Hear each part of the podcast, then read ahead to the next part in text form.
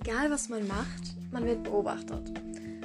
Und da gibt es auch diese Story dazu. Da war ich tatsächlich einfach nur mit unserem Hund Gassi gehen. Und dann stand ich an einem Zigarettenautomaten. Nicht um welche zu kaufen, sondern einfach nur um mir das Prinzip von diesem Automaten anzuschauen. Nur weil ich in einem Dorf lebe, hat das natürlich irgendjemand gesehen und es hat direkt diese Wellen geschlagen von wegen, seit wann ich ein Kettenraucher wäre und ich wäre doch noch zu jung dafür und wie könnten meine Eltern das zulassen? Und kaum war ich nach dem Gasse gehen zu Hause, kamen meine Eltern auch direkt, um rauszufinden, ob ich tatsächlich Zigaretten gekauft hätte. Und ja, das ist das Dorfleben. Jeder weiß oder jeder beobachtet, was du machst. Unbewusst oder bewusst. Ich hoffe mal unbewusst. Aber ähm, ja, egal was du machst, mit wem du dich triffst, irgendjemand kriegt das mit. Und dann wird dann natürlich auch drüber geredet, weil sonst passiert halt nicht viel. Und dieses Gefühl zu wissen, dass man beobachtet wird, sorgt natürlich, sorgt natürlich auch dazu, dass man einen gewissen Druck hat. Und ähm, ja, im Großen und Ganzen will man dann natürlich auch möglichst viel richtig machen. Aber das Dorfleben hat tatsächlich auch recht viele Vorteile. Also, wenn ich Hilfe brauche oder backen möchte oder Hilfe beim Backen brauche, dann wird sich immer jemand finden, der fehlende Zutaten hat, der das eventuell schon mal ausprobiert hat oder der ja einen Brater, eine Fritteuse oder irgendein anderes Haushaltsgerät hat, was ich nicht in meiner Küche stehen habe. Weil irgendwie äh, im Dorfleben ist es so, jeder kennt jeden gefühlt. Also ähm, es wird auf einem Dorffest nie jemanden geben, den du noch nie in deinem Leben gesehen hast. Außerdem ähm, ja, allgemein, es wird recht viel gefeiert und dadurch triffst du dann natürlich auch Menschen, die du sonst wahrscheinlich nicht betroffen hättest. Ja, also Dorfleben ist auf jeden Fall was ganz anderes als Stadtleben und man merkt es alleine schon am Umgang. Also man geht raus und grüßt die Menschen. Teilweise ist es dann halt ein einfaches Guten Morgen oder man redet mal hier ein bisschen, man lästert mal hier ein bisschen über die Nächsten. Also ähm, ja, es ist echt schön.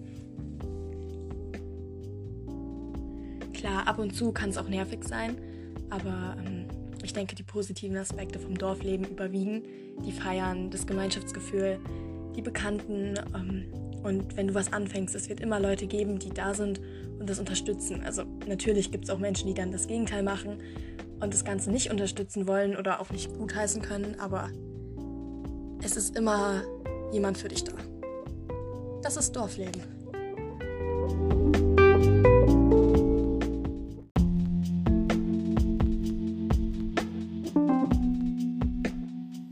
Tatsächlich ähm, ein recht interessantes Datingleben, kann man es nennen, beziehungsweise es ist nicht wirklich ein Datingleben, aber einige Sachen habe ich erlebt und glücklicherweise gibt es auch immer Freunde, die dann auch auf mein Rat bauen, was mich manchmal auch überrascht, weil ganz so zuverlässig sind meine Ratschläge auch nicht.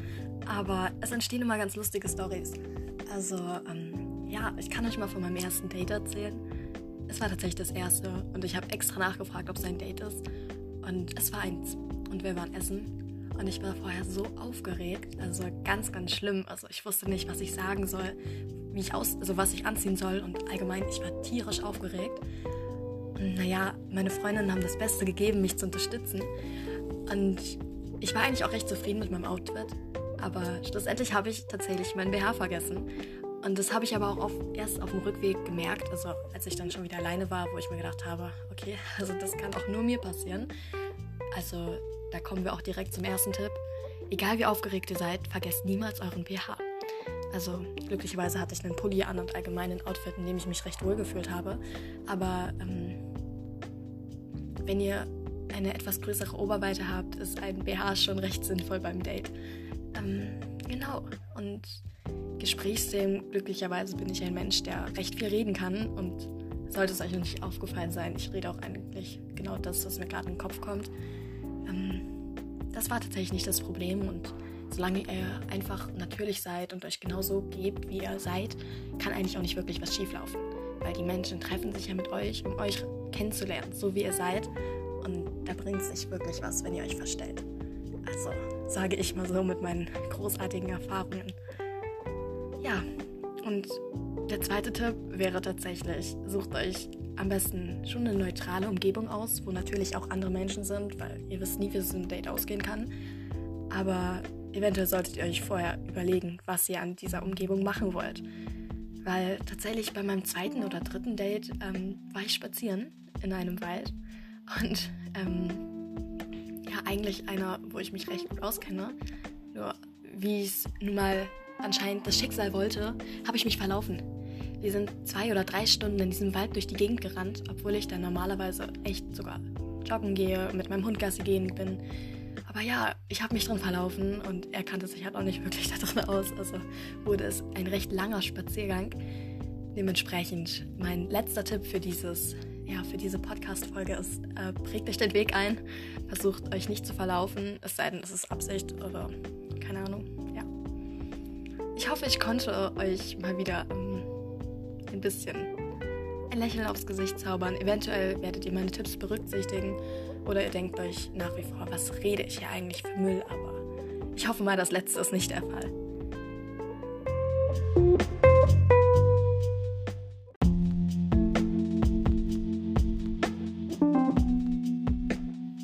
Allgemein haben Feste einen recht hohen Stellenwert, zumindest bei uns hier auf dem Land.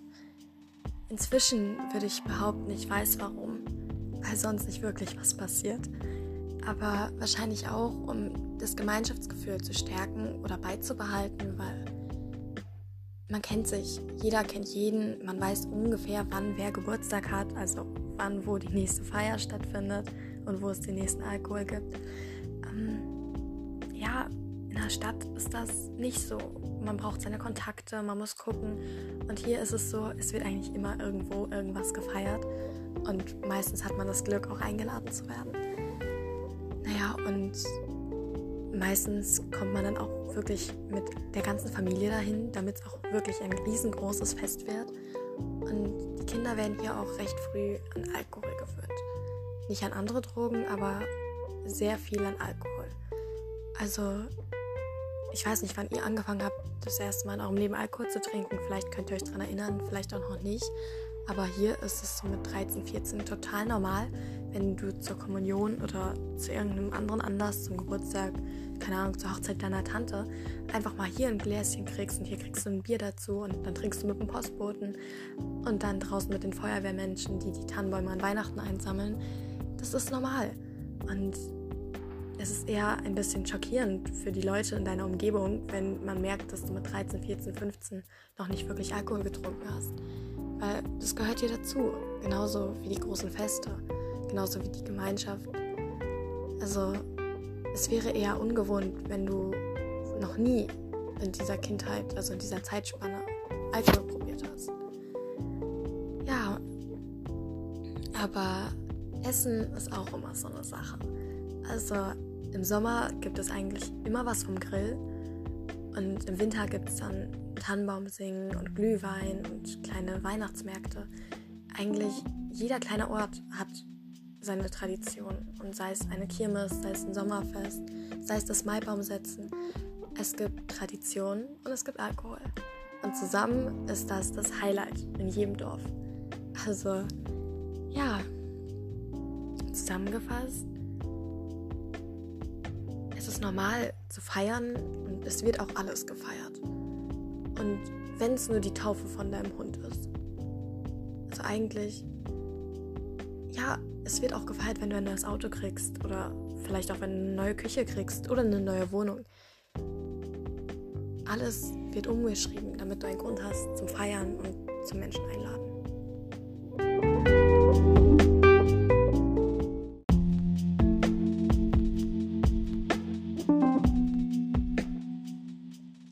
Beziehungen haben auch einen recht hohen Stellenwert. Und ich muss gestehen, ich war leicht erschrocken, als ich meine sieben-, achtjährige Nachbarin gesehen habe, wie sie mit ihrem Freund in die Stadt fuhr.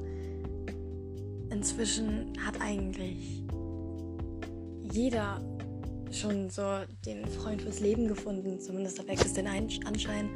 Und dieser ja, der zukünftige Partner oder der Partner, den man dann in dem Moment hat, wird komplett in die Familie eingegliedert und ja, würde mich wundern, wenn die teilweise nicht schon ein eigenes Zimmer haben.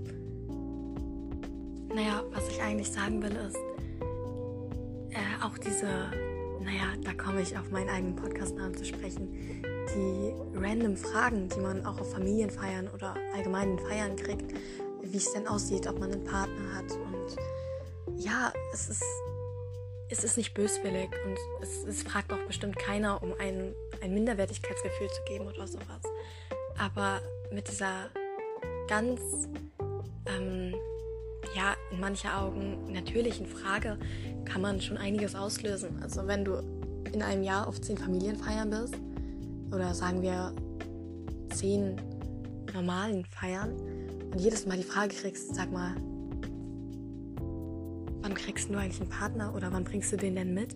Und du da jedes Mal so stehst und dir denkst, das ist es, was mich ausmacht. Nur das eindeutig. Dann überlegt man sich auch irgendwann, ob das wirklich so dringend notwendig ist. Und tatsächlich wird es auch teilweise schon als Zeitvertreib angesehen, wenn man normalerweise so fragt, so ja, was machst du so in deiner Freizeit? Ja, ich treffe mich mit meinem Freund, ich treffe mich mit meiner Freundin. Ähm, ja, also es ist schon, egal wie alt man ist, es dient immer als Entschuldigung oder es ist ein Grund, es ist ein Unterhaltungsthema, es ist eigentlich, es baut extrem viel auf der Frage auf, ob wir einen Partner haben, wer unser Partner ist, wie unser Partner ist. Und es gibt auch viele Menschen, die hinter unserem Rücken sich dann darüber unterhalten, ob wir zueinander passen, ob wir nicht zueinander passen. Und tatsächlich im Großen und Ganzen macht es recht viel unserer Lebenszeit aus. Man sich dann Tag ein, Tag aus mit der Frage beschäftigen möchte, wo ist die zweite Hälfte von mir? Brauche ich eine zweite Hälfte? Wieso zum Teufel haben alle jemanden, nur ich nicht? Das ist nicht notwendig, meiner Meinung nach zumindest. Man kann es machen und manche werden dadurch auch glücklich und fühlen sich total vollkommen und so. Aber im Großen und Ganzen, man hat sich und wem das nicht reicht, der sollte erstmal versuchen, sich selber klar zu werden, wer man ist und wieso man unbedingt einen Partner braucht.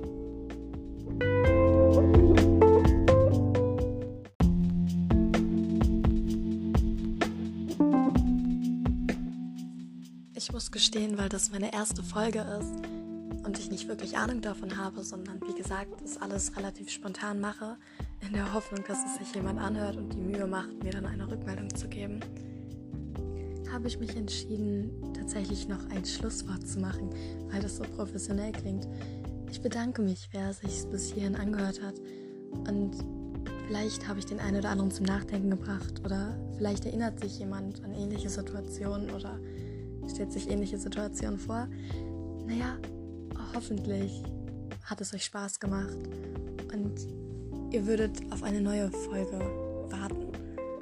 Mal schauen, je nachdem, wie viel meine Motivation ähm, reicht, eine neue Folge anzufangen. Ich werde mal gucken. Apropos Motivation, das ist auch so eine Sache mit dem Sport und mit mir.